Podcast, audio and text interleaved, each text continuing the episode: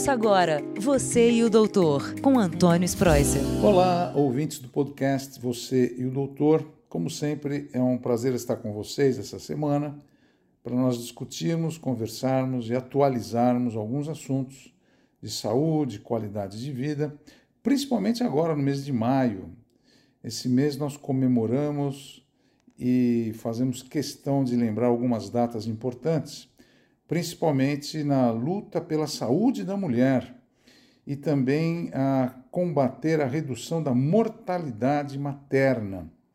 A gente fala muito em saúde da mulher e mortalidade materna porque é um número assim que a OPAS, a Organização Pan-Americana e a Organização Mundial de Saúde, eles alertam todos nós.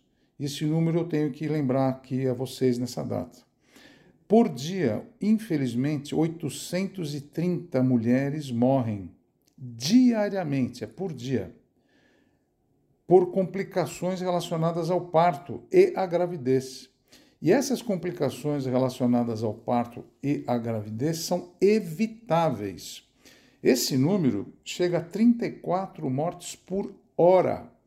Ou seja, nessa hora que nós estamos conversando com vocês, 34 mulheres morrem no mundo por complicações do parto ou da gravidez. Então, é um, é um assunto importante para a gente lembrar que, nesse momento, muitas mulheres que moram em regiões afastadas, regiões mais pobres, né, que não têm acesso aos cuidados de saúde, porque estão distantes do centro médico, ou porque não têm informação suficiente do que se está grávida. Tem mulheres que quatro, cinco meses de gravidez nem sabem que estão grávidas. Muitas vezes o parteiro ou a parteira que está fazendo o parto não tem condições, não sabe como faz, ou até práticas culturais também impedem que a mulher tenha acesso a esse serviço médico de atendimento que é fundamental, né? E esse, essa mortalidade materna, ela acontece muito na África subsaariana e no sul da Ásia, onde as meninas, né, abaixo de 15 anos, a grande maioria delas ficam grávidas sem saber e nem, nem sabem usar preservativo, nem sabem que existem métodos para prevenir gravidez. E quando a gente sabe que a gente que é médico, cuida, trabalha dentro de UTI, a gente vê que a, as causas de mortalidade elas podem ser evitáveis, como, como, por exemplo a hipertensão. A pressão alta na gravidez ela é um fator determinante de morte. Então, na hora que nos últimos três meses da gravidez e pós-parto, a mulher pode ter pré-eclâmpsia e eclâmpsia. E a gente pode evitar isso com remédios como sulfato de magnésio, na hora certa para dar, ou medicamentos mesmo antihipertensivos. Quando o nenê nasce, pode ter hemorragia, pode sangrar muito.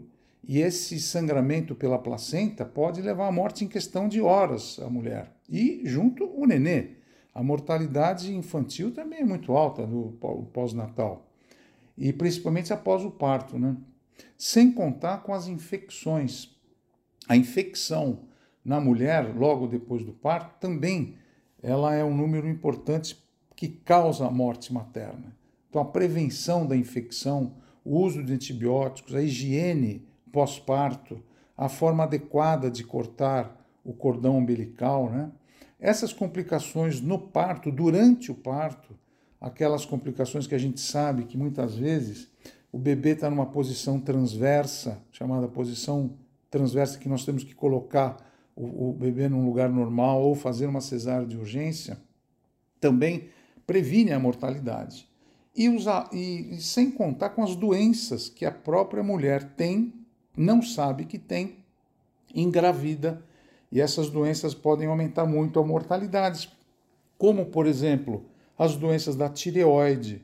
Muitas vezes a mulher tem hipo ou hipertireoidismo, ela engravida e ela uh, segue num, num, curso muito ruim, porque ela pode ter arritmia cardíaca, predispõe a abortos uh, espontâneos durante a gravidez, e sem contar com as complicações que inerentes das doenças da mulher, como, por exemplo, a arritmia cardíaca, morte súbita.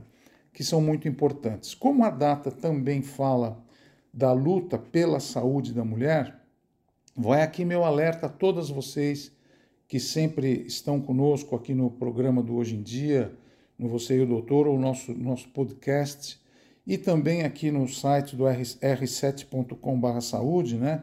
atualizando sempre vocês todos.